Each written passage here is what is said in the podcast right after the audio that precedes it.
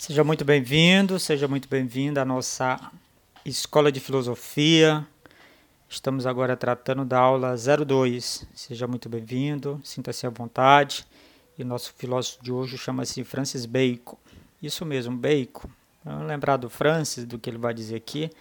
Lembra de um bacon, tem que esse bacon que você compra no mercado? Então é a mesma coisa. É, o nome, né, o nome é igual. Francis Bacon, tá bom?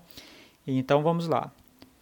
É, no final deixa seu comentário lá embaixo no, no, no, site e aí também se não quiser escutar até o final esse áudio tem a descrição logo abaixo do áudio do que eu estou falando aqui. É importante você deixar seu seu comentário para você poder pontuar. Cada comentário vale um ponto, tá bom? E lembrando mais uma vez que essa, essas aulas aqui de filosofia voltadas aos alunos noturno da Escola Estadual Senador Manuel Severiano Nunes. Então, meu nome é professor Clemilton, sou professor de vocês de filosofia. Nossos canais de informações têm sido o site Livros e Links, onde está postado as aulas e o calendário das aulas, e também o grupo do WhatsApp, onde eu posto as informações que a gente precisa. A ideia é você navegar na internet e não naufragar, como quer que o governo, como o governo quer que aconteça contigo. Né? Tem tanta informação que você deve acessar e você acaba se perdendo mas com filosofia não vai acontecer isso não. Então vamos lá.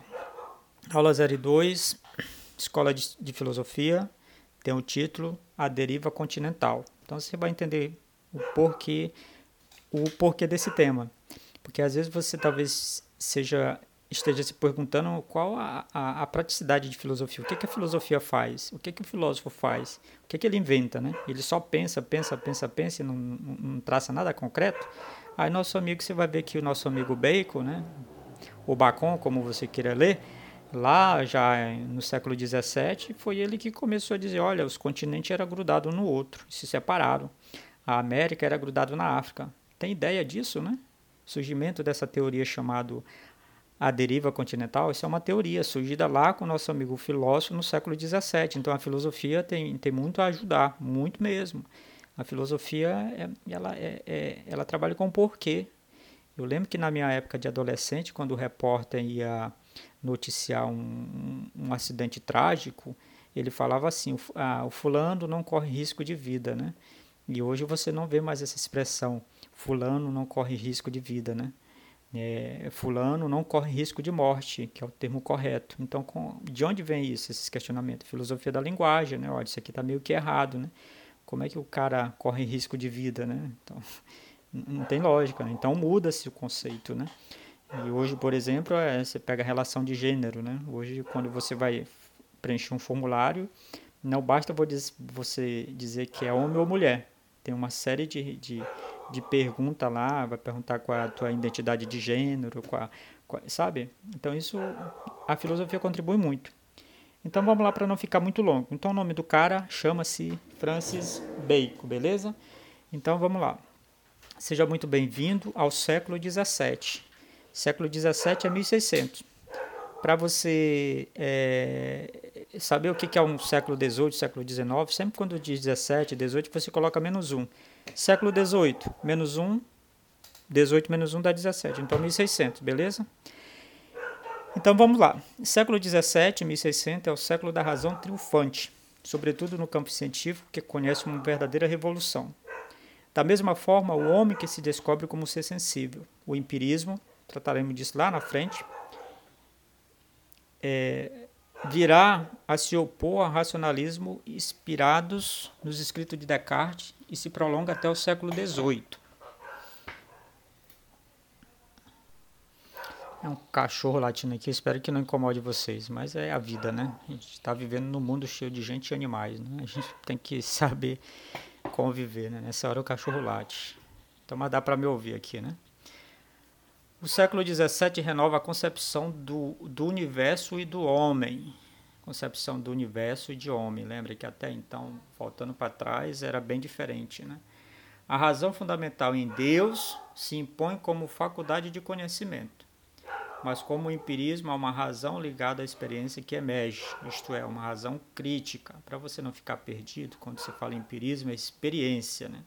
Você tem dois modos de conhecer. Você fecha os olhos, pensa, raciocina, é, imagina um boi voador. Então isso é, é razão. É, é você está usando a sua imaginação. Foi o que fez o, os primeiros filósofos, né? pensar. Então resolver as coisas só com pensamento.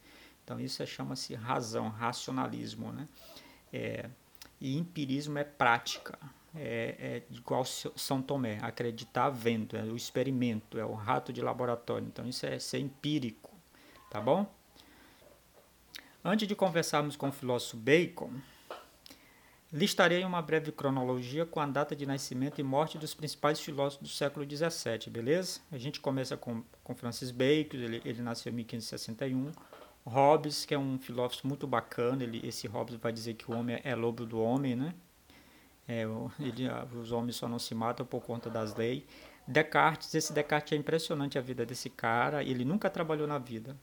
Ele teve uma fortuna lá e a fortuna dele o permitiu estudar. Então a teoria dele, é, ele teve tempo para pensar. Um filósofo muito bom. É o filósofo do penso logo existo, né? Vai dizer que a gente só existe porque pensa, né? É, Pascal, o coração tem razão que a própria razão desconhece. Certamente você já ouviu essa frase em algum canto, isso é o Pascal. Depois a gente tem Spinoza, tem, a gente tem o, o Jolocke, temos o Levinas, então esses são alguns filósofos aí do século XVII, e vamos estar comentando sobre ele nessas próximas aulas. Nosso próximo vai ser o Hobbes, a aula 3, o, o Homem Lobo do Homem. E o ideal seria lá no final do nosso curso a gente poder ler uma obra desses caras, né? Ir lá na fonte direto, né? Pegar lá o método do Descartes, né? E o método científico e ler. Mas isso é lá para a faculdade, isso quente não. O importante é você aqui aprender pelo menos uma grama do que eu falar aqui. Eu já vou ficar feliz. Então vamos lá. Vamos conversar com Francis Bacon.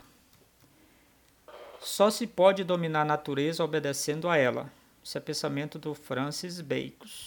Então, se eu quero compreender, se eu quero dominar a natureza, o mundo selvagem, eu tenho que obedecê-la a ela. Então, essa é uma perspectiva bem diferente. As teses essenciais de Francis Bacon. Bacon, pioneiro da ciência moderna, projeta uma imensa transformação no edifício científico, a fim de aumentar o saber e poder que ele proporciona.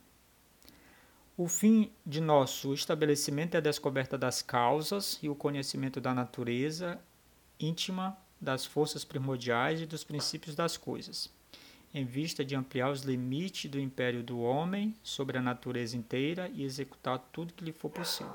Entendeu alguma coisa? Não esquenta, não esquenta. Continua. Ele considera a natureza como uma entidade mensurável lugar de experiência tenta ficar pelo menos uma frase do, do Bacon. Ele considera a natureza um ente mensurável. O que é mensurável? Que a gente pode calcular, pode medir. E lugar de experiência. Pensa comigo, é realmente o, o, o Bacon tem, tem, tem razão. O mundo é lugar de experiência, o mundo pode ser medido recentemente, que foi semana passada, os cientistas mandaram um robô para Marte. Eles fizeram todo o cálculo, né, da chegada do robô. Agora tá o robô tá lá disparando laser, então a natureza ela é mensurável, ela é, pode ser medida. A natureza é lugar de experiências. Aí ele vai fazer uma, fazer uma breve classificação das ciências. A história corresponde ao trabalho da memória, a poesia remete à imaginação, e a filosofia, a nossa filosofia, que engloba a matemática e as ciências naturais, é a ciência da razão, a filosofia, ciência da razão. Aí ele vai falar sobre a teoria dos ídolos, você vê isso muito em Bacon. Antes de qualquer investigação, o entendimento deve libertar-se da influência dos ídolos, ou ainda fantasmas, verdadeiros obstáculos à ciência. Causa de seus erros, os ídolos são preconceito e ilusões que nos levam a interpretar de maneira equivocada os fatos, e não e são obstáculos ainda mais perigosos para o conhecimento pelo fato de ser inerente ao espírito. só os fantasmas, as coisas erradas, as fake news, nos prejudica no ato de conhecer. Existem quatro tipos de quatro gêneros de ídolos.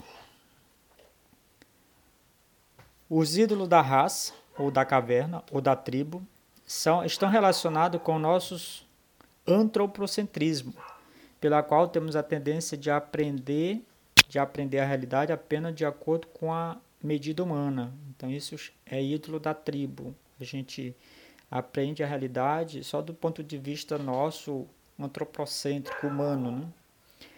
Os ídolos da caverna designam os preconceitos e paixões individuais oriundos da nossa educação, de nossos hábitos. Isso aí, enquanto estudante, você pode é, assim, fazer um exercício e descobrir quais são os seus ídolos da caverna na área da educação, nesse atual momento. Né? Você colocar de um lado o Estado, que lhe dá educação, ele é obrigado a lhe dar educação, Aí você pode pensar que o Estado é bonzinho, lhe dá educação, mas não, ele é obrigado. E as falhas na nossa educação. Né? Então, uma grande falha agora, nesse momento de desespero total para todo lado, né? todo mundo está perdido. Né? Se fosse do contrário, beleza, o governo não está mais, eh, não consegue me colocar numa sala de aula com professores e tudo, eu mesmo vou ser autodidata e vou estudar filosofia sozinho, vou estudar química sozinho, vou estudar todas as disciplinas por mim mesmo.